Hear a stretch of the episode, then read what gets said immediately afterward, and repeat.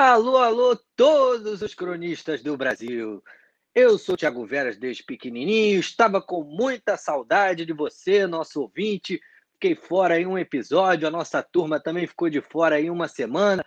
Tudo tem razão, tudo tem explicação, tudo vai ser colocado no seu devido lugar a partir de agora. Afinal, Tá no ar mais um episódio de Crônicas Brasileiras, o podcast que mais tem amor em debater o Brasil. Você já viu de tudo um pouco aqui. Já viu Sabatina com pré-candidato a prefeito, com candidato a vereador. A gente já debateu Bolsonaro, a gente já debateu ciência, a gente já debateu política, cultura, esporte, enfim. Hoje, afinal de contas, a gente está aí há praticamente um mês da eleição, uh, a gente não poderia debater algo que não fosse a conjuntura política do Brasil, algo que não fosse relacionado aí a, ao processo eleitoral e também todas as discussões acerca do país. Bom, é, desde já, como eu já disse aqui na, no comecinho da nossa introdução, a gente teve um, um desfalque aí no, no, no, último episódio. Você, você que acompanha a gente assiduamente, a gente não conseguiu colocar no ar o nosso episódio na semana passada, mas por um motivo muito especial. O nosso acadêmico da palavra mais fácil é mais acadêmico e a gente espera que ele mantenha a palavra fácil. Mas agora você vai entender por quê. O nosso querido Rafael Agostini acabou de receber aí o título de doutor, é, fez aí seu doutorado. Ele vai dizer isso com certeza nas considerações iniciais dele. E a gente bebê morou horrores essa conquista dele, essa conquista de uma certa maneira, nossa também, essa conquista da ciência brasileira, que ganha com certeza mais um excelente doutor aí no seu, na, na sua história, nos seus campos de pesquisa. Bom, eu já estou falando demais, agora eu vou passar para os nossos analistas, para os nossos cronistas, que vão dar os seus recados iniciais de hoje. Mas eu falei muito porque eu estava com saudade. No, no, último episódio que teve no ar, eu não pude participar. Rafael Agostinho, ou melhor, Doutor Rafael Agostini, bom momento, como diria o nosso Cadu, mas agora eu quero o seu recado inicial. Diga lá, doutor. É isso, Tiago. Saudações, Tiago. Saudações, cronistas. Saudações, ouvintes. É, na mesma direção do que o tio falou, eu também estava com muita saudade. Esses foram tempos muito confusos, né? É, defender é, a tese, enfim, eu fiquei bem louco, assim, umas semanas. E aí nessa última eh, a gente não conseguiu fazer, então estava com saudade, ao mesmo tempo muito feliz, porque entendo essa como uma conquista, e aliás, os meus agradecimentos na tese vão nessa direção, né? Essa é uma, uma, uma conquista que não seria possível é, se não fosse um conjunto de pessoas, inclusive é, boa parte de vocês. É, estão lá citados na versão para a biblioteca eu envio para consulta é, e acho que é, eu sou em alguma medida é, o símbolo de, é, é, de uma geração que é a nossa é, que teve acesso a determinadas coisas que eram negadas antes indo agora na direção do que o tio falou para também não ficarem em considerações finais muito alongadas sobre o cenário político Ti, tô Estou vendo é, é, de forma bem entusiasmada as pesquisas, mesmo aquelas em que a gente aparece perdendo.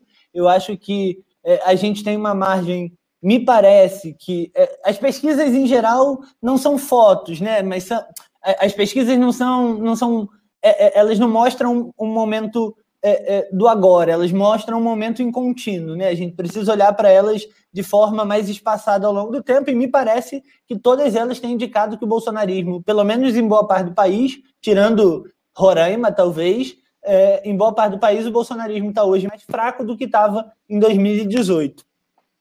Sem mais delongas, vamos discutir. Tem pesquisa, tem campanha eleitoral, tem, tem cenas icônicas aí é, do, que aconteceram nos últimos dias.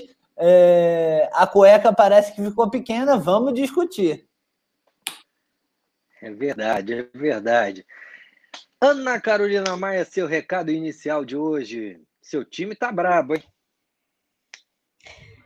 Eu tô, eu tô em abstinência de Vasco, tô, tô, tô escolhendo isso, escolhi não, não, não pensar mais nisso, vou torcer para outro tipo de esporte, não sei. Essa do time até eu isso. sei, tô recebendo notificação de tanto que Carol fala.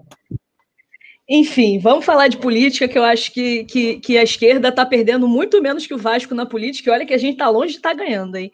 É, vou, vou, vou confessar também, também fiquei é, positivamente impressionada com as pesquisas. É, falei isso no último programa, acho que o progressismo, em, em, em termos de número de votos, está tá com, tá com boa expressão nas cidades. O Rio de Janeiro é um exemplo, São Paulo é um exemplo, né? É, se a gente junta candidatos progressistas no Rio e São Paulo, a gente tem aí uma porcentagem de botar no segundo turno quem quer que seja, né? É, acho que, de fato, o bolsonarismo está mais fraco, sim. A gente tem em São Paulo e no Rio os candidatos do Bolsonaro derretendo, né? O prefeito Crivella está tá estacionado na pesquisa, né? Está tá dentro da margem de erro ali com, com a, mais ou menos a mesma coisa que a última data folha. O Russomano, por sua vez, é o CR10, né? Que todo dia na TV cola sua imagem ao presidente Bolsonaro, está fazendo água em São Paulo. É, acho, acho muito interessante né, que os candidatos bolsonaristas estejam nesse momento, mas vamos discutir, vamos discutir que né, é, temos um mês aí até as eleições, até a gente apertar ali no primeiro turno os dois números do nosso prefeito, da nossa prefeita e os cinco do nosso vereador, vereadora. Vamos seguir discutindo, vamos seguir é, conversando sobre o Brasil a partir das eleições municipais e outras coisas também, né? Tem, tem outros assuntos aí, o Rafa já falou do senador é, é, é Chico Rodrigues com cueca, na, com, com dinheiro na cueca, né? É, é, os memes, os memes, eu, eu não vou fazer nenhuma piada que eu vi nos memes, porque eu acho que já está repetido, né? Lavagem de dinheiro, acho que se vocês souberem de alguma mais original, vocês tragam, porque eu acho que o nosso ouvinte já, já viu tanto meme, tanta, tanta, tanto trocadilho disso, que eu acho que ele não, não, não, não, tem, não vai ter nada de novo aqui no que eu posso trazer. Vamos discutir, Tiago, vamos discutir nesse clima descontraído, nesse clima de, de, de volta do nosso time titular, né? O nosso time está tá completo, está escalado com os titulares, estamos aqui. Vamos lá.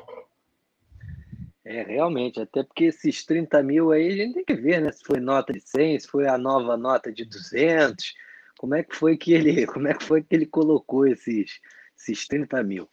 Cadu, seu recado inicial de hoje. Bom momento, amigas e amigos. É bom ter a mesa aqui cheia de novo, né? É, semana passada foi uma semana especial para gente, com a defesa do Rafa.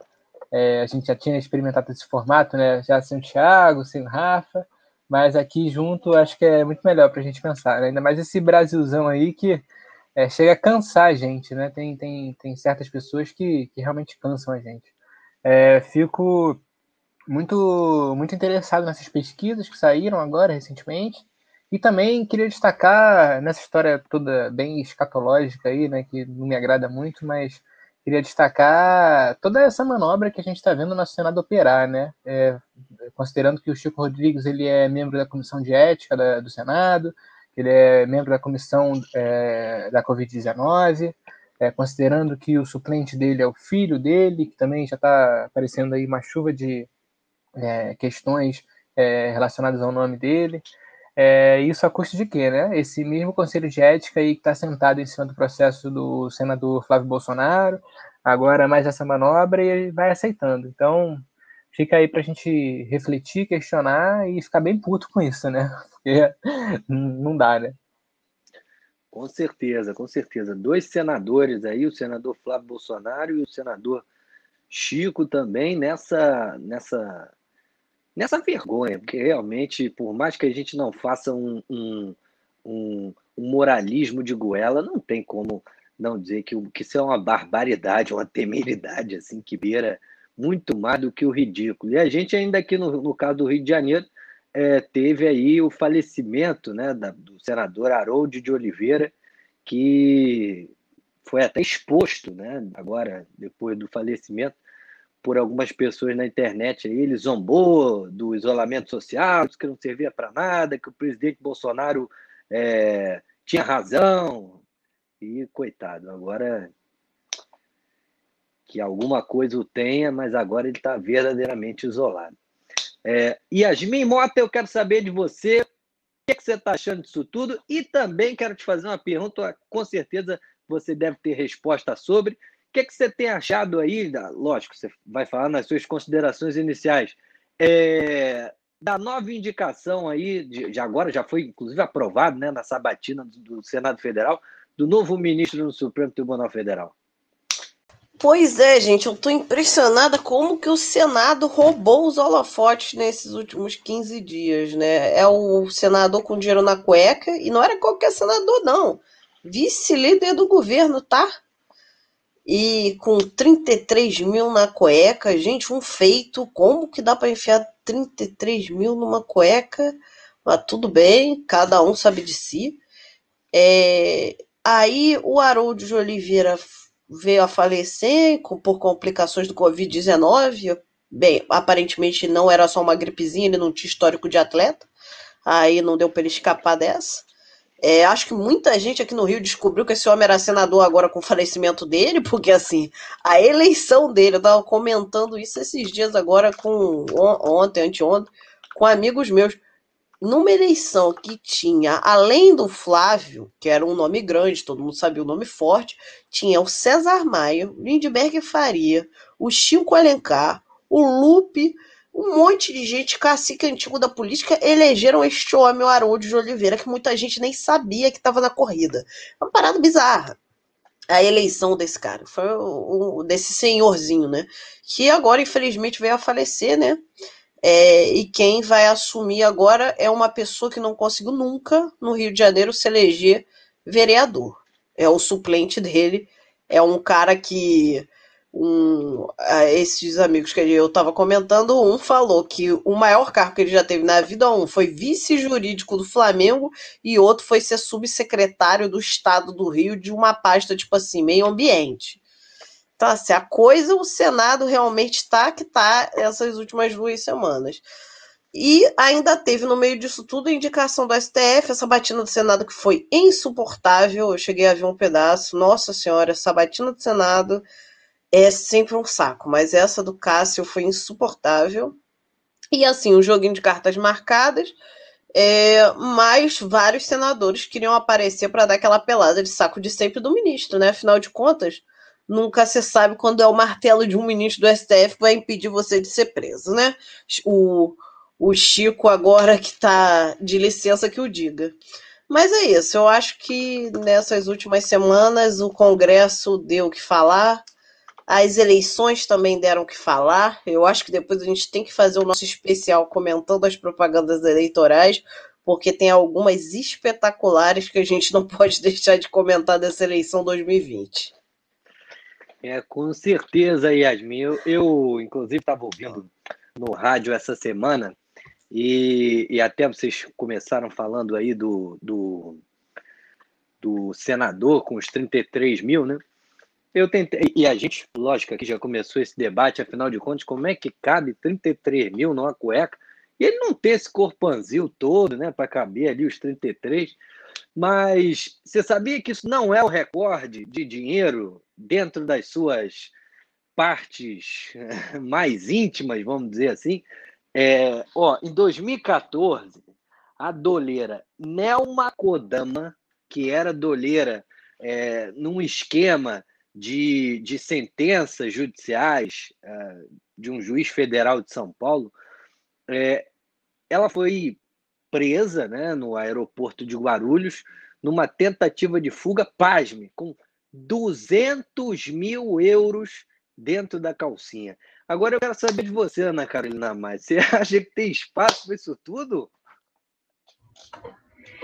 Tiago, esse é o tipo, o tipo da pergunta que eu sou muito pouco versada em grandes quantidades de dinheiro para responder. Assim, é, quando da, da do, do, estouro do caso do, do senador agora afastado Chico Rodrigues, eu tentei fazer a conta, falei, gente, será que cabe? Mas agora tem nota de 200, pode ser que. E dividir, né? E fiz essa divisão, enfim. Ah, já louco, é uma loucura, assim, que. Haja lobo guará na, entre as nádegas de, de, parlamentar, porque é um só, negócio assim só pra, eu vou te contar. Só assim, para ter certeza, momento... eram 200 mil euros, euros, que a doleira tinha. A doleira, isso. Ah, gente, então. Não, mas aí euro não conta, gente. Euro tem nota de 500. De 500. Aí é só botar 400 notas, pô, dá para enfiar isso aí até lá dentro.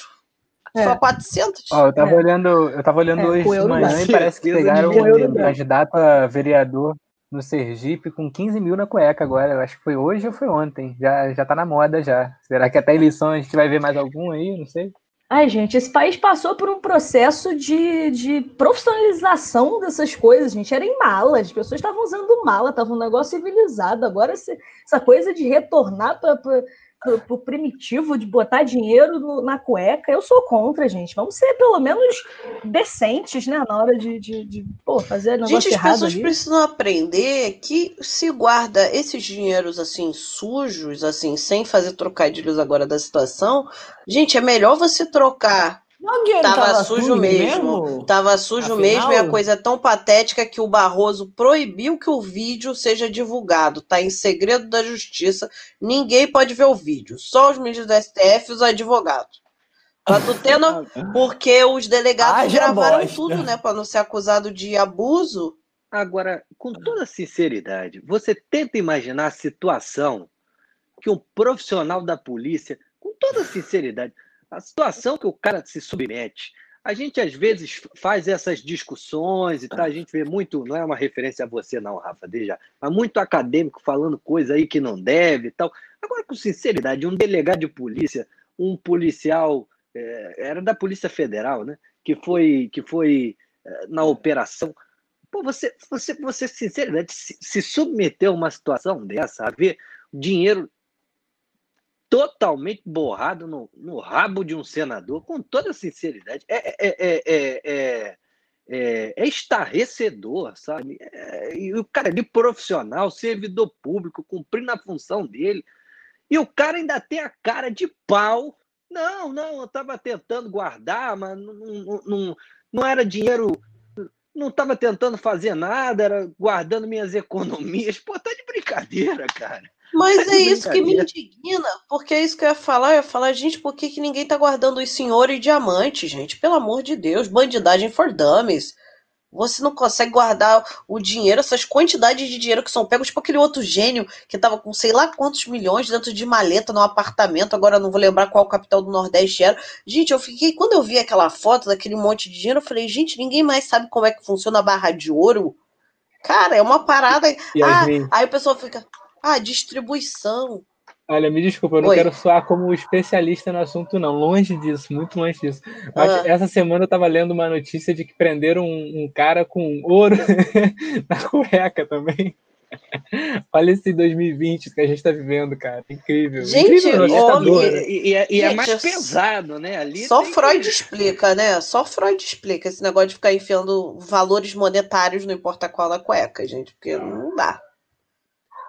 Bom, passando esse lado, né, mas eu até gostei da palavra que o, que o Cadu usou no, na, na, no comentário inicial dele, passando a fase escatológica, vamos, vamos continuar debatendo aqui é, o que, não, não que esse fato não interesse, mas assim, o que, que é mais produtivo, o que interessa de fato ao país.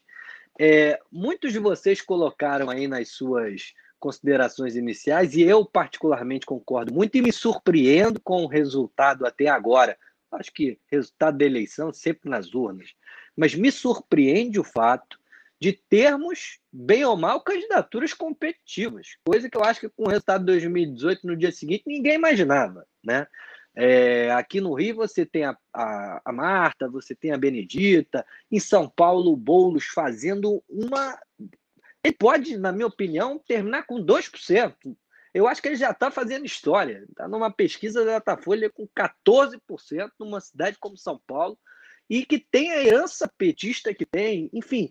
É, e vários outros estados, várias, várias outras capitais, Fortaleza, a Marília Reis lá em Pernambuco, a Manuela lá no Rio Grande do Sul, em Porto Alegre, enfim, claramente você vê uma, uma, uma, uma maior receptividade a, a, a, candidatos progressistas. Eu confesso que muito surpreso, não, não esperava em muitos desses resultados é, é, é, essa, essa situação, pelo menos momentânea.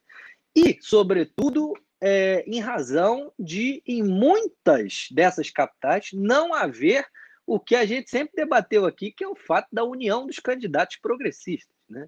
Então, é, no caso do Rio de Janeiro, acho que é um caso muito emblemático, caso de São Paulo. Se houvesse a união, a gente estaria é, guardados as devidas proporções e respeitando os flamenguistas em outro patamar.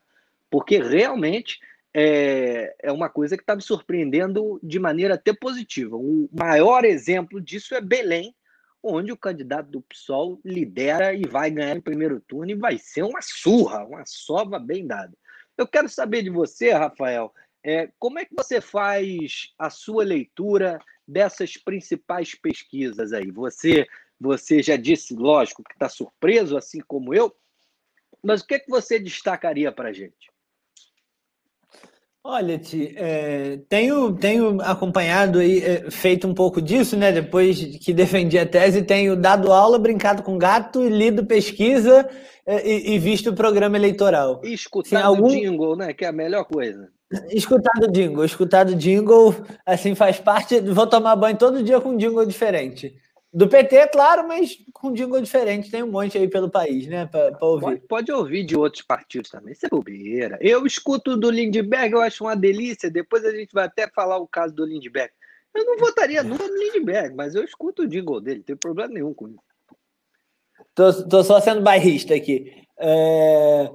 Uh, e aí, bom, tenho acompanhado algumas especificamente, né? O caso da Marília uh, me conforta uh, essa última pesquisa que aponta que ela retomou o segundo lugar, né? Do Mendonça Filho, que tem feito um discurso assim, tenho acompanhado um pouco, vi, vi algum da, alguma das inserções dele na TV, achei muito ruins, assim, é, é, exatamente aquilo que a gente diz, né? E aí depois é, é não necessariamente é unânime, mas uma aproximação entre. Você vê o, o Mendonça falando, você não sabe se ele é, foi ministro do Temer ou se ele é ministro do Bolsonaro. Assim. Apesar dele não fazer parte do governo Bolsonaro, é, é muito semelhante ao discurso que é, aqueles que reivindicam o bolsonarismo estão fazendo. Assim. Ainda que não faça isso tão abertamente como outros casos nacionalmente, mas faz. É, no Rio Grande do Sul, né, Porto Alegre me surpreende muito e, e, surpreende positivamente. Acho que a, que, a, que a gente tem chance de chegar, né? É, que a Manuela tem chance de ganhar a eleição. Acho que ela, bom, que é irrevogável, me parece que ela vai ao segundo turno, e acho que ela tem uma chance significativa de chegar. Acho que Porto Alegre tem uma história que é bastante diferente, né? É, de Curitiba, por exemplo, e o Rio Grande já é isso. Eu tenho conversado com, com um amigo e ele sempre fala: Nossa, mas a Manuela fala, cara, o Rio Grande é, é, tem um monte de problema, mas não é Florianópolis e, sobretudo, não é o Paraná. Assim. O Brizola já dirigiu o Rio Grande do Sul é, algumas vezes, o PT já dirigiu o Rio Grande do Sul algumas vezes. É, é, Porto Alegre. É, não, Olívio que é essa, essa figura aí que é quase o suplici do Rio Grande, né? Assim, salvaguardando as proporções. A gente já dirigiu é, é, Porto Alegre algumas vezes, então acho que a gente vai para o segundo turno. No Rio me, é, tem uma felicidade, por um lado, é, é, de ver a Bené lá empatada tecnicamente no segundo lugar, e com chance, portanto, de chegar ao segundo turno, é, mas me incomoda mais que a gente não tenha é, é, é, essa posição consolidada, porque se o, se o campo progressista tivesse reunido, o segundo, a segunda posição no segundo turno estaria consolidada é, para Aliás, vou refazer porque eu já acho. Né? Que a primeira. Quiçá a primeira, e considerando que eu acho que é, não sei se esse par da esquerda mais ortodoxa vai gostar, não, mas acho que é, é, um candidato do nosso campo indo discutir, indo disputar com o Eduardo Paes seria, de alguma forma, para os padrões de hoje em dia, seria o progressismo contra o, o, o progressismo retardado, né? Para pensar em termos físicos, assim. É, mas estaria ali num campo que seria o melhor dos mundos. São Paulo, acho que a gente tem o mesmo problema é, mas acho que é, é, é, diferente, porque acho que o candidato que lidera as pesquisas não tem nenhuma chance de ser eleito. É, acho que ele está aí muito próximo do seu teto. Se, se ele vem mostrando crescimento, por outro lado, esse crescimento tem é, é, acontecido nas classes médias e nas classes médias altas universitárias, com uma altíssima rejeição nas classes populares. e acho que nesse primeiro momento, fico por aqui. Então, pensando Rio, São Paulo, é, Porto Alegre e Recife, acho que a gente tem um, um, cenário aí que indica: olha, a gente podia ter. Acho que a gente vai ter uma vitória sobre o bolsonarismo. Não acho que vai ser a vitória, mas eu acho que vai ser uma vitória.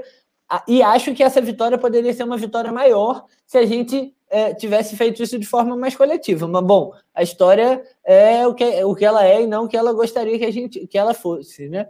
E, e, então acho que é olhar para o futuro, construir aí a candidatura. A gente tem que é, garantir essas posições que já estão consolidadas. Então é, é, acho que já é um bom, um bom indício aí, né, para a gente é, do que dá para acontecer em 2020 e aí tomar um, um, um pescotapa, como diriam lá em casa, que é para acordar, dar uma despertada, que um pescotapa de vez em quando fala, olha, tem jogo, 22 está ali, vamos fazer diferente.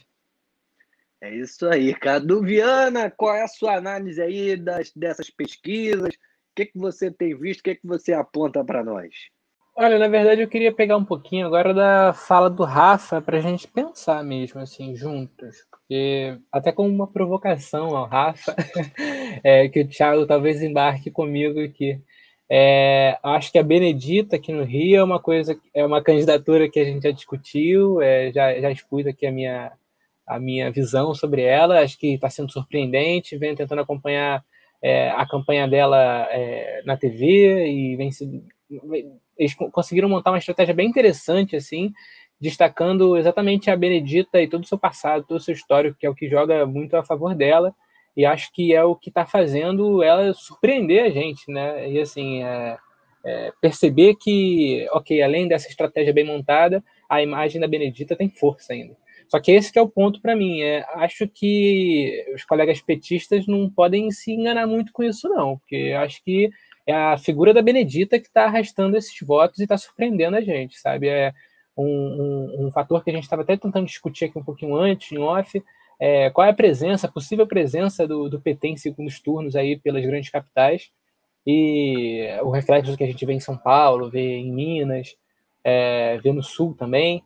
É, talvez a, a, exceção seja mesmo Recife, né, nessa disputa entre o João e a, a, a Marília, mas é, é bom a gente manter essa reflexão, sabe? A gente tem que. Tem várias coisas a serem pensadas, assim. Assim como aqui no Rio também, o pessoal é, tem muita coisa para pensar daqui para frente, porque é muito difícil é, tentar assumir essa, essa postura de grande oposição é, à esquerda na Câmara, digo, é, a nível federal, mas a nível a níveis estaduais não apresentarem uma, uma dinâmica assim que apresente uma um projeto mesmo, um projeto a, a médio prazo de governança em cidades, de, de entrar cada vez mais no, no, no, parlamento, no Congresso, e isso é um plano que passa pelas prefeituras. Então, assim, é, a gente está aqui bem feliz comemorando essa campanha do Boulos e acreditando. Eu, particularmente, venho tentando acompanhar é, essa dinâmica também em São Paulo, porque é, é talvez o, o Boulos esteja apresentando assim desde 2014 ou 16, desde 16, é, talvez seja a campanha à esquerda que mais esteja dialogando assim com, com essa essa máquina que engoliu a gente, né? Que é a, a as plataformas digitais. É, o Boulos em São Paulo está conseguindo ter uma presença nas redes sociais e justifica é, um pouco desse, dessa porcentagem que ele está atingindo dia após dia. Né? É, outra coisa também que é, não podemos deixar fora do radar que, ao mesmo tempo que está favorecendo bolos, esse tipo de campanha, nós temos os outros candidatos também que podem acabar embarcando nisso. Né? Talvez o, o Homem Falei, mas tal, talvez é uma candidatura que a gente não acredite tanto nesse potencial né, de pegar esses votos, mas é, até essas pesquisas mesmo, assim, e pelo, é, se tem uma coisa que eu acredito é estatística, esses métodos que são colocados a, a teste, a prova e que vão alimentando o debate né, com essas pesquisas, acho importante. É, só que a gente tem que pensar também no momento que a gente está vivendo, com a, a, os novos formatos de pesquisa por telefone, como que tá, quem é que está na rua nesse momento, por mais que as ruas estejam cada vez mais cheias, né, estão cada vez mais distantes do, do Covid. Parece que eu até li uma legenda esses dias de uma foto que foi assim: é, primeiro treino pós-pandemia. É, e o cidadão mora no Rio de Janeiro, então assim, é, é difícil dialogar, né? Mas queria deixar isso aí na mesa. É, eu acho que você tem toda a razão, ô Cadu. Eu acho que a gente precisa fazer uma avaliação profunda e, e primeiro considerar a, o fator regional da eleição é, de prefeito e vereador, né? é, que é uma dinâmica de eleição totalmente diferente da eleição nacional, e a gente consegue ver, é, talvez esse seja um né, de vários, mas um dos fatores que levam aí ao fato de o bolsonarismo, é, pelo menos nas grandes capitais, não, não conseguir até o presente momento, na maioria delas, ser um grande capitaneador de eleitores, de votos e de candidatos. Né? Aqueles que estão grudando no Bolsonaro, pelo menos no atual momento, estão mais derretendo do que crescendo. É, compartilho muito dessa, dessa tua visão. E quando a gente pega o Rio de Janeiro, e eu falei isso também em off mais cedo no nosso grupo, a gente tem duas candidatas, aliás, três, né? Com um perfil bem diferente uma da outra, né? uma das outras, no, no que se refere aí a, elei a, a candidatas do campo progressista. Pelo PDT, com 13% na pesquisa, a gente tem a candidata delegada Marta Rocha, que eu confesso, já falei dez vezes aqui, que dez é pouco, falei mais, mais vezes que é minha candidata, mas independentemente disso, é, um, dois, confirma, mas independentemente disso, é, é uma candidatura que, e no último debate que o Rafa não estava, a gente discutiu um pouco disso, é, mostrava rejeição baixa e um certo potencial de crescimento, que aparentemente começou agora. Ela estava ainda meio estagnada e agora, em relação à última pesquisa, conseguiu crescer três pontos. Mas repare, ela tem o rótulo de delegada na frente do nome Marta Rocha. A segunda candidata do campo progressista é a nossa companheira Benedita, uma mulher honrada, uma mulher decente, uma trajetória muito bacana de vida, uma mulher evangélica, uma mulher negra, uma mulher de comunidade, de favelas e uma mulher, sobretudo, e aqui eu não tô, isso não é uma crítica à Benedita, não é uma crítica pessoal à Benedita, mas todo mundo sabe, do ponto de vista dos do ponto de vista do costume, né, que, é o, que, que a gente costuma dizer para falar de alguns temas polêmicos, é uma pessoa que tem uma visão levemente mais conservadora, muito respeitosa, mas uma pessoa que tem uma visão levemente mais conservadora. Então a gente não está com duas candidatas que possam ser comparadas, até porque não dá para comparar duas mulheres com um homem, mas o estilo, vamos dizer assim, do candidato Marcelo Freixo, que era o, o candidato uh, que unificaria a esquerda. São dois candidatos com perfil, inclusive, bem diferente da candidatura que até então o propunha. E substituiu pela candidata Renata Souza, que também é uma pessoa honrada, uma pessoa que acho que tem muito tempo ainda para crescer no ponto de vista aí de tentar um executivo ou alguma coisa assim. É... Mas ela, nesse momento, está mais bem, um pouco mais atrás do que a Benedita e a delegada. A, a, o, o, fiz esse enredo todo para falar o seguinte: hoje, duas candidatas do campo progressista no Rio estão muito bem colocadas, e a Benedita ainda, ainda me surpreende muito. Eu até aposto que ela vai cair um pouquinho, mas ela me surpreende muito. É, uma é delegada e uma tem esse viés, e por ser delegada também tem um viés um pouco mais conservador, no bom sentido, assim como a Benedita. É, parece que a esquerda tomou um pouco de vergonha na cara, né? E, especialmente no caso do Rio de Janeiro, ela está, os partidos mais tradicionais, PDT e PT, estão retomando um espaço que por muito tempo ficou reinando absoluto para o PSOL, né? E acho que agora o PSOL também está vendo que, é, opa, peraí, o PDT e o PT estão minimamente fortalecidos aqui no Rio, coisa que em São Paulo o jogo virou. Em São Paulo, quem tomou o lugar do suposto lugar do PT, surpreendentemente, e como o Cadu colocou de uma forma brilhante, que a campanha está agindo de uma maneira brilhante, é o Boulos, que tem seus méritos.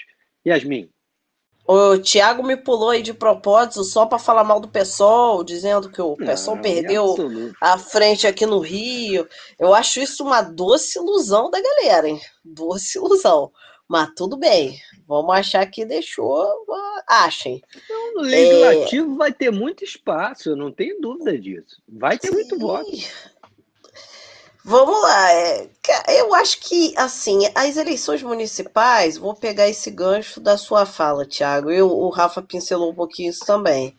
É, são outro campo de jogo. Eu acho que a maioria das pessoas não, não, não, não para para refletir sobre. Eleição municipal é um jogo muito diferente da eleição geral, porque você joga numa unidade eleitoral muito menor, que são os municípios. E o arco de alianças municipal é outra parada, ainda mais que assim, o Brasil tem é pouco mais de 5.500 municípios, né? Que assim, gente, e todo mundo tem que ter seu prefeitinho. Inclusive foi por isso que a Constituição passou a proibir criar cidade. Porque todo mundo, por menorzinho que seja, tem que ter seu prefeito e seus 12 vereadores. Cara, são 11 ou são 12? Agora eu não sei, mas tem um mínimo de vereadores que toda cidade tem que ter. A cidade tem 5 mil pessoas. Tem esse mínimo aí que a cidade tem que ter. Gente, isso custa aos cofres públicos, enfim. Por mim, unificava um monte de municípiozinho. Inclusive lá em Minas, Minas tinha que fazer um balanço sobre isso. É... Te amo, minha gente. gente é verdade. Esse monte de cidadezinha em Minas Gerais é um escândalo sobre isso. Porque no norte e no nordeste ainda faz algum sentido, porque as cidades tem umas cidadezinhas são muito pequenas, mas elas são muito afastadas. Então, pô, aí fica sacanagem o cara não ter o próprio município dele. Agora, porra, em Minas às vezes tem uma cidadezinha pequititinha colada na outra. Minas Gerais, vamos fazer esse balanço, unificar esses municípios aí, pelo amor de Deus. É, diminuir essa quantidade de prefeito e vereador que a gente tem desnecessários. Pô, eu fico imaginando Câmara de Vereadores de uma cidade de 5 mil pessoas. Gente, melhor chamar uma Assembleia Geral, fazer logo a democracia direta dessa porra. Gente, posso. Você me permite uma parte, Mimi? Só porque senão a palmada Sim. vai cair muito longe da malcriação. E eu, eu, como diz, como já disse a deputada Cindia Campos, eu preciso, eu preciso. esse momento precisa acontecer. Eu entendi as ah. pessoas. Entendi assim, aspas, né? Entendia as pessoas que apostavam contra a candidatura da Benedita antes do, das primeiras pesquisas. Fico muito intrigada com as pessoas que insistem nessa leitura de que a candidatura da Benedita é um erro. Benedita é, é, é, uma pessoa que tem, nesse momento, né, que os profetas do fim do PT dizem que o PT no Rio está morto, e de fato é muito fraco no Rio, não posso negar isso, tem um décimo do eleitorado carioca. Assim, essa mulher que, que talvez seja, dentre as mulheres do PT, a que mais tem PT na testa. Assim, é o Lula e no Rio de Janeiro, a Benedita é a cara do PT, né? E aí o PT no Rio de Janeiro tem 10% do eleitorado que vai lá votar de acordo com as pesquisas aqui que a gente está tá discutindo, né? É, é, Benedita é, tem uma história irretocável, uma mulher que já chegou em segundo turno de eleição com César Maia, assim, numa época que, que assim, a esquerda não estava não tava consolidada. Assim, é uma mulher que tem uma história que eu acho que é irretocável. Achar que é ruim pessoalmente para Benedita entrar e ser candidata pelo PT é uma coisa, assim, uma, uma senhora de idade, enfim. Eu, eu, posso até aceitar, mas achar que isso é um erro político e seguir mantendo essa, essa linha, acho bastante problemático. Assim, é, é, ela tem um eleitor, ela tem um perfil que já agradou o eleitorado progressista no Rio de Janeiro em outros momentos. Foi vice do Antônio Garotinho, que é esse líder carismático que é esse conservador nos costumes e é um pouco do que a Benedita é também, assim, é um eleitorado que o Rio de Janeiro já já já entrou e não tem problema nenhum em entrar, e aí por que, que seria um erro estratégico da esquerda se voltar para essas pessoas? Bom, foi senadora, é importante dizer. A, a realidade está falando, né? Assim, os votos dela, a realidade se impõe, a realidade sempre se impõe e tem sim. Então, então me responde uma coisa, Carol. Vai, vai ser a Benedita, é a Benedita que tem potencial para renovar a, a, o PT, principalmente o PT do Rio? Peraí, é essa a minha questão. Mas você está tá preocupado em ganhar a eleição ou renovar o PT?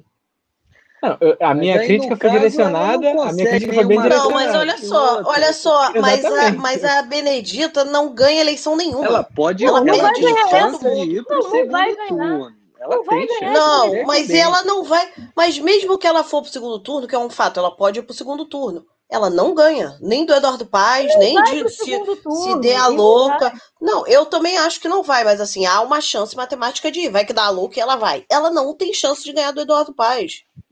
Não tem a chance. A, a questão a é simulação atual é 48 a 31, se eu não me engano. É, a, a, questão, a questão não é, não é essa. A questão é porque a gente não pode cair também no discurso é isso, de pular um degrau do meio. Quem pula degrau é criança. Gente adulta sobe um por um. entende que para ganhar o segundo turno tem que chegar nele. Esse papo de que só o fulano destrói. É isso, fulano tem 10% de voto, e só o fulano tira o mal das pessoas. Dá para então, pichar nas paredes. No caso é a Benedita. No, no subúrbio, dá para dá pra pichar no subúrbio lá, assim, ó. 10, só, só, só é o terceiro lugar. Só o terceiro lugar expulsa o demônio das pessoas. É isso expulsa, mesmo, terceiro vai... com 10.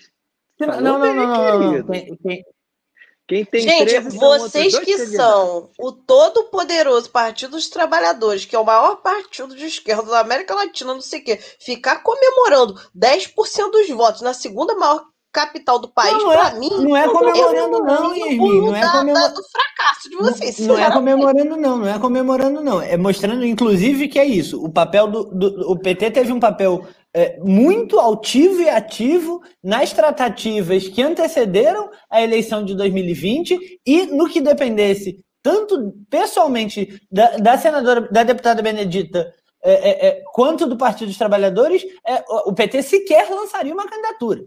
O PT trabalhou ativamente para isso é, é, e a gente não tem, aliás, é, é exatamente saber a, a, grandeza do PT é saber é, é, quando precisa fazer aliança. Fazer aliança nunca foi um problema para a gente. Assim, Mas tá, olha só, a gente está aliado beleza. país afora. A aliança Rafa, então, mas trabalhando com a realidade. A aliança não se concretizou. A aliança que vocês queriam fazer, que era com o candidato Marcelo Freixo. A gente candidato... queria, peraí, você podia falar a gente, né, pelo menos, assim. Ou... Eu falei a gente, não, vocês, fala... a gente.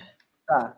Você falou vocês, você falou vocês, mas vai lá. Gente, mas era a aliança que vocês queriam fazer. Você nega é, que você... tá passando. Não, claro que eu queria fazer, mas eu esperava que alguém do PSOL quisesse fazer também, mas assim, eu achei que eu precisasse me defender ah, só mim, A aliança mas... não foi nem assinada. Eu não posso dizer se eu quero fazer uma aliança que é um cheque em branco. Eu não vi qual foi a proposta. Isso nem chegou para frente. É isso que eu tô te falando. Eu não vou viver de fanfic da aliança. A aliança não foi feita. O que acontece é o fato foi, existia a opção de com aliança ou sem aliança, todos os partidos lançarem seus candidatos ou não. Tanto o PSOL quanto PT, quanto PDT, blá blá, decidiram lançar seus candidatinhos, tirando o PSB, que assim, aqui no Rio é meio confuso, mas assim, há uma ala progressista.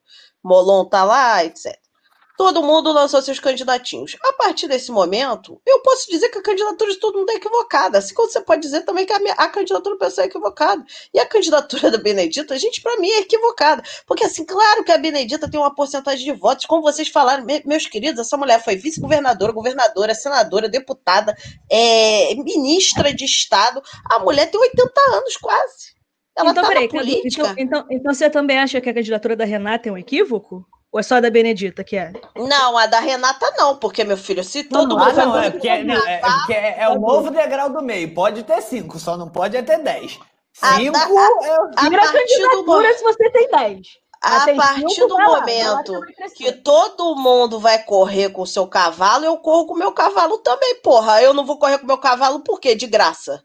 Ah. Você queria o quê? Que aí o pessoal decidisse que ia apoiar a candidatura da Benedita. Você tá de sacanagem não, comigo. Quem tá falando, eu, eu não falei. Quem tá falando que a candidatura da Benedita é um Olha, erro, não sou no, eu. Tinha gente no não PT que defendia isso. Eu não falei, eu não falei, inclusive, que as pessoas estão malucas. São erros. Acho que Mas todos é que é questão. Deixa eu tentar só, a Renata um pouco. tá meio mal. A Renata tá se saindo meio mal em vários aspectos. Eu concordo com isso. Mas também foi uma candidatura que foi feita em cima da hora e de uma pessoa que a experiência na política eleitoral botou a sua cara ali a tapa de ser candidato de não sei o quê, tem dois anos. Você tá comparando uma candidatura montada com essa equipe dela, que é nova, Deixa... nova, entre aspas. A Benedita, quando foi com... pro segundo turno contra o César Maia em 92, não tava velha de política, não, filha. Tinha não tava velha de política, Já tinha não. sido deputada federal. Ué, tá, mas não era velha. De... estadual. Mas não era velha na política. Claro que não era velha de na passagem política. e uma conjuntura que o governador Brizola era governador de estado e em uma conjuntura que na, naquela eleição de 92 a diferença é, foi, foi curta, era aquela questão, ah, se a Cidinha fosse segundo turno, ela ganharia da, do César Maia, não foi, foi a Bené, mas a Cidinha apoiou incessantemente a Bené e, diga de passagem, em 94, quando ela foi eleita senadora, ela, com todo respeito à Benedita, só foi eleita senadora porque ela foi a senadora que o governador Brizola apoiou e foi eleita senadora. Se fosse pelo PT sozinho, não teria sido eleita, até porque nunca elegeram nada aqui no Rio de Janeiro. Desculpe a sinceridade, mas vocês sabem que é verdade. Tirando o Lindbergh lá, foi É isso que eu ia falar. Claro. Não, em respeito ao PT, elegeram sozinho o Lindbergh. Cara, o que eu queria trazer de volta é que, que vocês entendem a crítica sobre a candidatura da Benedita como uma coisa pessoal, como uma ofensa moral, não é? Aqui todo mundo já reforçou isso inúmeras vezes. A gente respeita demais a figura da Benedita. A questão não é essa. A questão é que a gente tem que considerar que o, o PT, vamos, vamos tratar o PT com a grandeza que ele é. O PT é isso, é o maior partido é, de esquerda da América Latina. A gente não pode ficar contente em ver ele é, com 10% não indo para segundo turno. Não é a Benedita que vai é, reestruturar e dar uma nova cara para esse PT esse PT que está com a, com a imagem tão manchada. E a gente tem que admitir isso como ponto de partida. A gente tem que recuperar essa imagem, que é um partido muito importante para a nossa dinâmica. E nesse sentido, o Rafa, até não é uma questão também só de novo no sentido da idade. Porque eu vou pegar o próprio exemplo do PDT. O PDT lançando a Marta, é que, apesar de ter 61 anos de idade, mas é um nome dentro do jogo eleitoral, de no executivo, ela tem dois mandatos de. está tá no segundo mandato aí a, a, de, de deputado estadual. É um nome novo. É um nome, do ponto de vista do PDT, que está mostrando uma renovação e uma alternativa, uma fluidez. Não, mas olha só, mas a Marta, de criação de nova Marta, liderança dentro do PDT. Mas, Tiago, a Marta já tinha um nome na política que não era política lógico, eleitoral, que é a política lógico, dentro da instituição lógico, policial. Ela exatamente. foi uma pessoa muito conhecida na carreira dela de delegada, não exatamente, é a mesma coisa. Exatamente. Não, concordo Isso, totalmente com você. O que eu quero dizer nada. é que o PDT, da mesma maneira que o PSOL, lançaram nomes à, à Prefeitura do Rio de Janeiro que de, guardadas as suas devidas proporções, seja uma por ser delegada, outra por já ser deputado estadual, mas são novidades neste sentido, entendeu? Mas de é, é oxigenação dos quadros. O PDT não lançou o Lupe, não lançou o Zé Bonifácio, não lançou o Fernando William. Lançou... Eu gostei muito, eu gostei candidata. muito da campanha da Bené. Eu tô gostando muito dos programas. Eu, eu adorei a proposta que ela tá fazendo, que a equipe dela deve ter montado isso, de resgatar propostas petistas para voltar. Isso é uma coisa que vai ser importantíssima na eleição de 22, que inclusive eu acho que é por isso que o PT fez tanta questão de lançar ela, o um nome antigo da velha guarda petista, que o PT tá com uma deputada aqui no Rio, só uma, a Bené. E assim, na última eleição, ainda tinha coligação proporcional, gente, em 2018. Então, Jandira, Bené, não sei o que, somando aqueles votinhos ali, se seguraram as duas para se levar para a Câmara. Mas na eleição 2022, assim como na eleição desse ano, já não tem mais coligação proporcional. Cada partido vai lutar sozinho. Se o PT não fizer um bom número de votos no estado do Rio de Janeiro, ele não vai conseguir eleger nenhum deputado. Isso, com certeza, é uma preocupação do partido, nacionalmente e localmente. E isso não é uma preocupação só do PT, não. Pode botar aí no balaio do gato todos nós, todo mundo.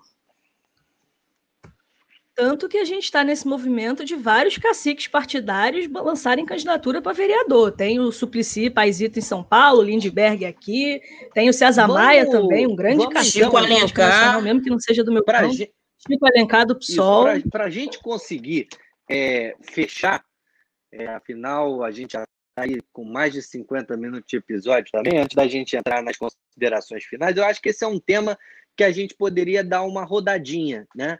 Falar um pouquinho do, do como é que vocês estão vendo, pelo menos aqui no Rio de Janeiro, e vocês deram exemplos também de outros estados, é, a candidatura a vereador desses nomes muito forte. E pegando o caso específico do Lindbergh, que teve uma decisão desfavorável aí em relação a, a, ao seu nome na urna, a gente ainda não sabe como é que vai ficar essa situação. Como é que vocês veem isso? E o Lindbergh, que é um cara que eu acho que está fazendo também uma campanha, particularmente, eu acho muito interessante a campanha que ele está fazendo. Cadu. Olha, essa parte do Lindbergh eu vou até deixar para os colegas comentarem, mas eu queria é, dividir um pensamento mesmo com vocês. Assim, eu tô ando muito reflexivo assim sobre o primeiro turno. Acho que é, temos essa disputa é, no executivo, né, mas a gente tem que lembrar a importância do voto para vereador e vereadora. É, e destaco vereadora porque eu andei é, olhando uns números assim ultimamente, por mera curiosidade nesse período eleitoral, né? É, e, cara, a gente tem que mudar certas coisas. E, e uma dessas coisas é a, representatividade dentro das câmaras. Aqui no Rio é, é, é difícil, assim, você olha os números da casa, e a gente precisa colocar mais mulheres lá, mais mulheres negras, mais mulheres com, de luta. É, temos ótimos nomes, ótimos quadros, sejam eles é, antigos, sejam eles de renovação. A gente teve a oportunidade aqui de entrevistar a Giovana, que vem com uma primeira candidatura. É, de cabeça que eu penso no nome é, da Maria dos Camelôs, que é um nome que vem é, de um movimento social. É, posso pensar na Luciana Boatê, posso pensar, nossa, são, são vários nomes, assim, na verdade. Então, acho que é uma reflexão que a gente tem que manter com a gente, assim, é pensar a importância que a gente está discutindo aqui. É, felizmente, tamo, a gente está conseguindo ter um, uma boa, uma boa prospecção né, nessas pesquisas, até surpreendendo a gente, principalmente a Benedita, novamente, mas a gente não pode esquecer que sem uma Câmara também seja o nome que entrar ali, seja Marta, tomara, seja Benedita, tomara, seja Renata, tomara, é, vai precisar de uma câmera. Então, galera, vamos, vamos pensar nisso também. Sem dúvida. E opção é o que não falta, né, Cadu? De, como você falou, tem Giovana, tem Tainá de Paula, tem até Indianaraê, tem. Tem, to, tem todo tipo de opção. Quem quiser escolher, fique à vontade. Yasmin Mota, o Rafa acho que já escolheu, inclusive, mas depois ele vai falar sobre ele. É uma pessoa que eu acho que eu acho que nessa eleição de vereadores aqui do Rio, todo mundo do campo progressista vai dar uma expandida aí nessa bancada. Eu tô achando que estamos correndo bem. Eu acho que o pessoal sozinho vai botar oito. Ó, já já jogo. Tem cinco, tô né? Otimista, minha filha. Tô. Sozinho vai botar oito. Vamos ver aí se eu acerto. É porque na última eleição a gente já teve uma votação expressiva, já, já teve um crescimento bom. Eu acho que a gente cresceu de 2016 para cá e também é, dessa vez temos um grande puxador de voto, que é o Chico Alencar. Então, assim, eu estou sendo otimista mesmo, mas é assim, um otimismo calculado. É, de resto, é isso, gente. Eu acho que essa eleição vai ser muito importante, um termômetro geral para se fazer em 2021, numa análise mais fria. É, eu acho que a gente depois tem que fazer o programa da gente dar uma olhada nas diversas capitais do Brasil de novo, como é que estão essas eleições, como é que está rolando. Eu estou olhando muito Recife ultimamente, estou acompanhando muito, porque é aquilo, eleição municipal é, a gente tem sempre os caciques, né? De quem é, é, e é a eleição de Recife tem a bizarrice dos primos, a gente já falou aqui, da Marília e do, do João, da mesma família, gente, disputando em primeiro e segundo lugar pelo PSB e pelo PT, quem vão ser os prefeitos. E provavelmente quem vai ganhar é o João, que ele está bem na frente, está com 31%, se eu não me engano. Foi o deputado federal mais votado do, de Pernambuco na última eleição. O menino sozinho bateu mais de 460 mil votos em Pernambuco. Então, assim, a tendência é João levar. Mas é aquilo, é você ver que. Ah, eu não quero usar essa palavra aqui, mas assim, uma oligarquia que não é uma oligarquia, mas uma linhagem familiar da política que está aí governando é Pernambuco direta ou indiretamente há 70 anos, né? 70 anos que os arrais comandam direto ou indiretamente Pernambuco. Vamos que vamos. Rafa, quero saber de você, quero saber de você. Você acha que o PSOL vai fazer oito no Rio, Rafa? Eu, eu acho que o pessoal vai ser bem votado, não vou, não vou me imiscuir em ficar uh, dando pitaco no partido dos outros. É, acho é, deixa a Hermin fazer as previsões dela, mas tendo a concordar com ela na regra geral, que é acho que o campo progressista é, vai alargar em relação ao que teve em 2016. É, queria comentar é, nessa última rodada, que a gente está tendo a oportunidade de dialogar, é, duas coisas. A primeira, é, em relação ao João, é, acho que o João é, tem uma chance importante de ganhar o segundo turno, mas acho que a gente tem que considerar também que, é, mesmo é, ele está indo é, é, para o segundo turno, e tem uma parcela significativa das pessoas que estão fora desses.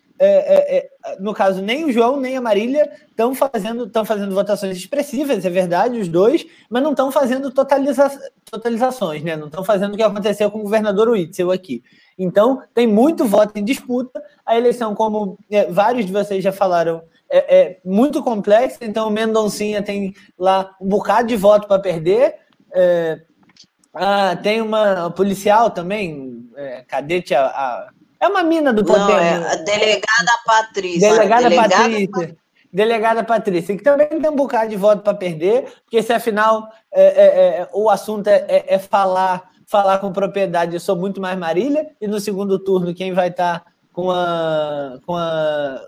Quem eventualmente estava com a delegada no primeiro turno pode estar, tá, é isso, com uma, com uma mulher de um partido é, é, digamos assim, é, mais estrelar no segundo. E sobre o Lindbergh, que é o segundo caso, eu queria. Aqui, tem pouca coisa para falar, eu confesso, porque eu não vou ficar dando, dando, dando palanque para esse tipo de coisa, no que na, nos termos do, do combativo senador Renan Calheiros, que é, a despeito de todas as contradições que tem, e tem muitas, foi um dos poucos parlamentares da República que é, é, se levantou contra o arbítrio judicial, inclusive recusando-se a receber intimação. Falou assim: ó, volta para casa, volta para casa que aqui guarda sua, sua flecha para sua madeira. Acho que é uma juizeca de primeira instância da 23ª Zona Eleitoral é, aqui do Rio de Janeiro. Aceitou um pedido absolutamente é, é, é, é escalafobético do Ministério Público Eleitoral não tenho dúvida de se a gente está no mínimo, o um mínimo de normalidade democrática. O pau que dá em Chico também eh, vai dar em Linde, afinal, o prefeito Marcelo Crivella acabou de conseguir uma liminar eh, de um ministro do, do TSE garantindo que ele concorra subjúdice, e aliás, já com uma condenação no TRE, o que não está nem em questão. É, vamos ver, porque a gente tem uma tradição aí de que nordestinos petistas botam a burguesia para tremer. Então vamos ver, acho que o que está acontecendo com o Lindbergh é mais ou menos a mesma coisa. Fico por aqui. O que, que você acha, Carol? Você acha que eleição sem Lindbergh é golpe?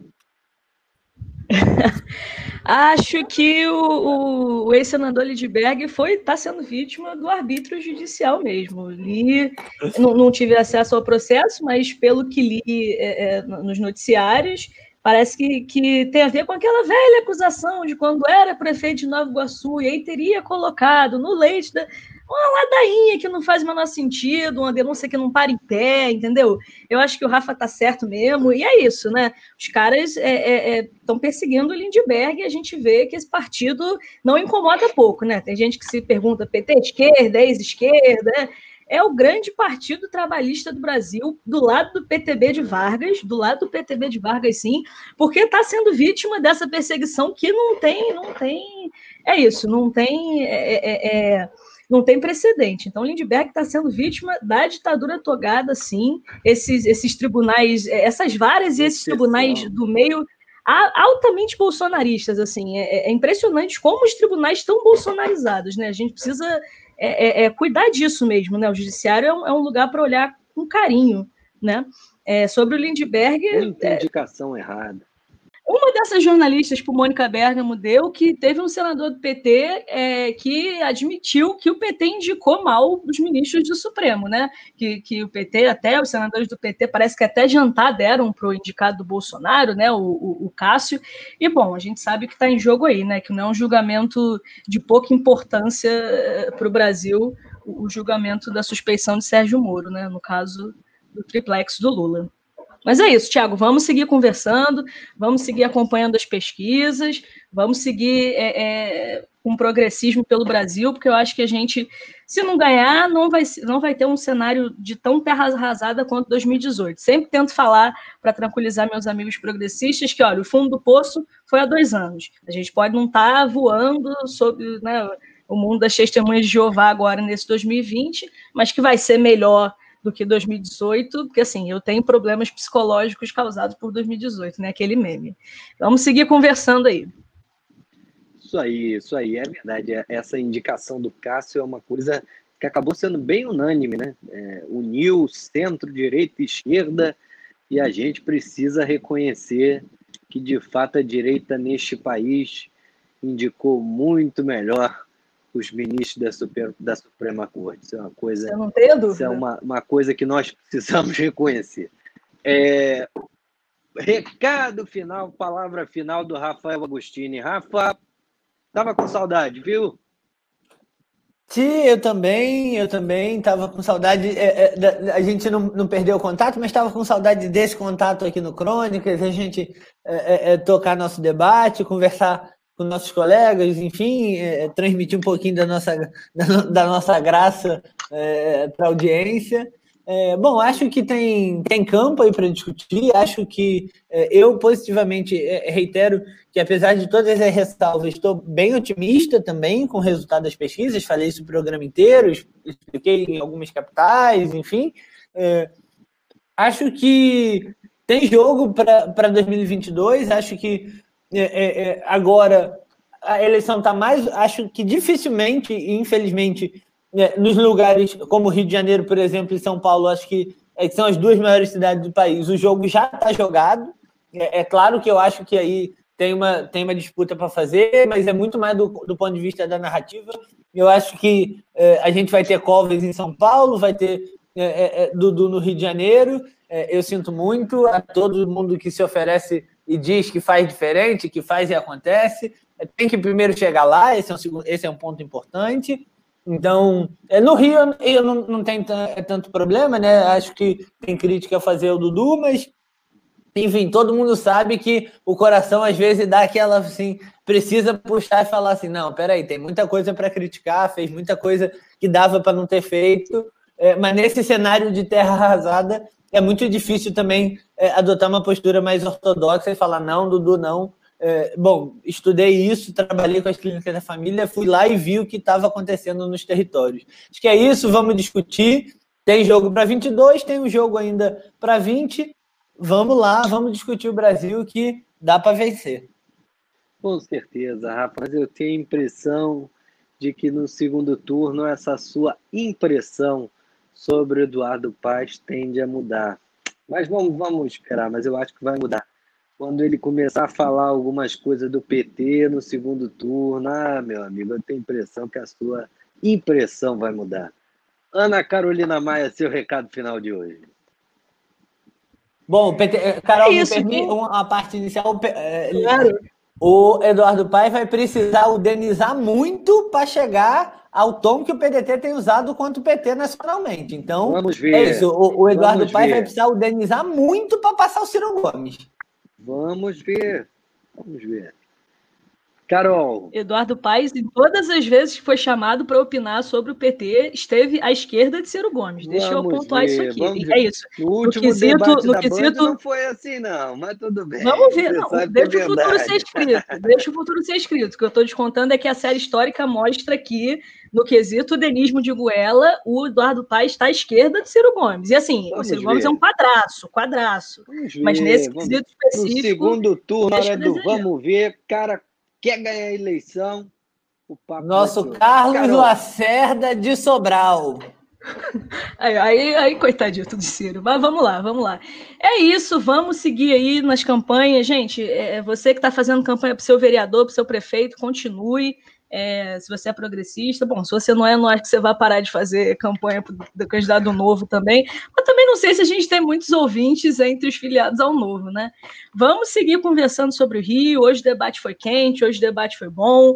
Eu gosto que a eleição coloca, coloca os partidos para girar, coloca as cabeças dos militantes para girar. Eu, pessoalmente, tenho, tenho tô, tô, quase que obcecada, né? Fico é, é, o dia todo lendo e, e, e, pensando sobre isso. E vamos seguir conversando, porque, de fato, tem jogo aí. E 2022 a gente pode, de repente, é, desenhar um caminho diferente de uma reeleição do Bolsonaro. E, e parece que 20 está tá me deixando mais otimista para isso do que eu estava antes. Sigamos. Isso aí. Yasmin Mota, seu recado final de hoje. Meu recado final. Não sei, gente. Meu recado final é: vamos continuar aí nas eleições, acompanhando, acompanhando o Senado, de olho no Senado, que o Senado vai pegar fogo, acho, mais dessas semanas, porque tem esse rolê da suplência Cara, em, em, nessas duas semanas, então, vai ter duas suplências, né?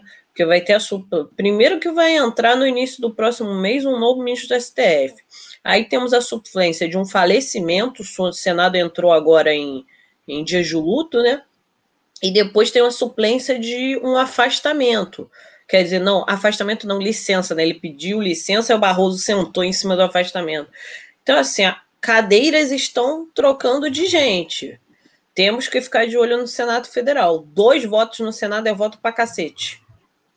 É isso, gente. Eu acho que é isso. Eu acho que as próximas uma, duas, três semanas a gente tem que ficar colado né, de olho nessa eleição, porque tudo pode acontecer ainda. O jogo ainda está muito aberto. Tirando em Pernambuco. Com certeza. Recife, tem, né, muito, tem muita água. Tem muita a água. A tá no, tá num crush com o João Campos, gente. Ela tá assim me mandando os jingles dele. Deixa eu abrir aqui pro nosso ouvinte. Gente, a campanha desse menino. acho curioso a campanha desse menino está espetacular. Eu tenho um elogio. Nossa, quando a gente comentar eleições, eu vou comentar quadro a quadro desse menino. Olha. Eu só acho curioso que o João Campos com 30% esteja garantido para Yasmin e o Eduardo Paz com 30% esteja altamente volátil. Acho curioso essa volatilidade seletiva, mas tá bom. Por uma, por uma a diferença, óbvia, a diferença é que lá é Nordeste, primeiro ponto. Lá é Nordeste, aqui é Sudeste, primeiro ponto. Segundo ponto, lá quem está em segundo lugar é a prima dele do PT com 18% dos votos. Então vamos fazer essa continha aí, Rafa. 31 mais 18, somando quanto? Hã? 49, ou seja, ele já tem 49% dos votos no segundo turno. Pô, tá de sacanagem. Eu não entendi essa matemática, não. Acho que você só cuspiu o número para enganar quem está ouvindo, mas deixa a, a, a, a custa de quem está ouvindo. Como é que você não entendeu minha matemática? Se o Mendonça Filho ou a delegada Patrícia for para o segundo turno, os votos da Marília toda vão pular para ele. Aí dá 49% dos votos já. Qual é a dificuldade de entender isso? E, e qual, qual é o cenário em que a Marília não vai para o segundo turno se a pesquisa que saiu tem 20, sei lá, 3 horas está apontando que a Marília recu, re, é, recuperou o seu segundo lugar.